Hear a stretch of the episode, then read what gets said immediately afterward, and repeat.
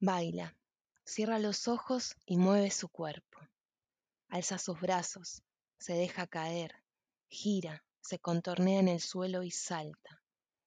Baila y es libre. Flota, vuela, juega y sonríe. Baila con sus deseos, goza. Baila en un lugar al que solo ella accede con sus movimientos. Baila y es quien quiere ser. Baila y está con quien quiere estar. Baila y hace lo que quiere hacer. El miedo la ve bailar, espera, se aburre y se va. El miedo no baila. Bailando no hay miedo. Suena el timbre, se disipa el trance, vuelve a sonar. Es real. Sale lentamente de la ensoñación. Llega el portero, atiende Correo. Se calza lo primero que encuentra, dos alpargatas de distinto color.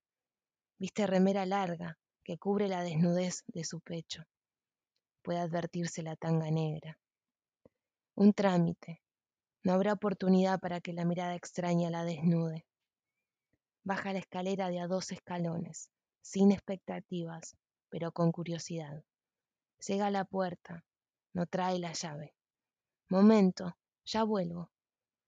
Vuelve tras sus pasos, sube a las corridas.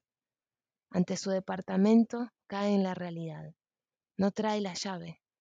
Vuelve a bajar. Bajo el zaguán, un anuncio advierte una futura visita. El limbo. Encerrada fuera de su casa, encerrada dentro del edificio, ataviada en su cotidianidad, que es su refugio, que se reserva para sí, que comparte con solo algunos.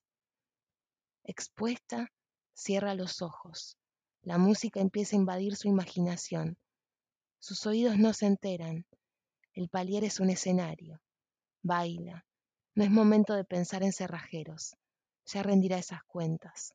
No es momento de pensar en la noticia que secuestró el correo. Baila.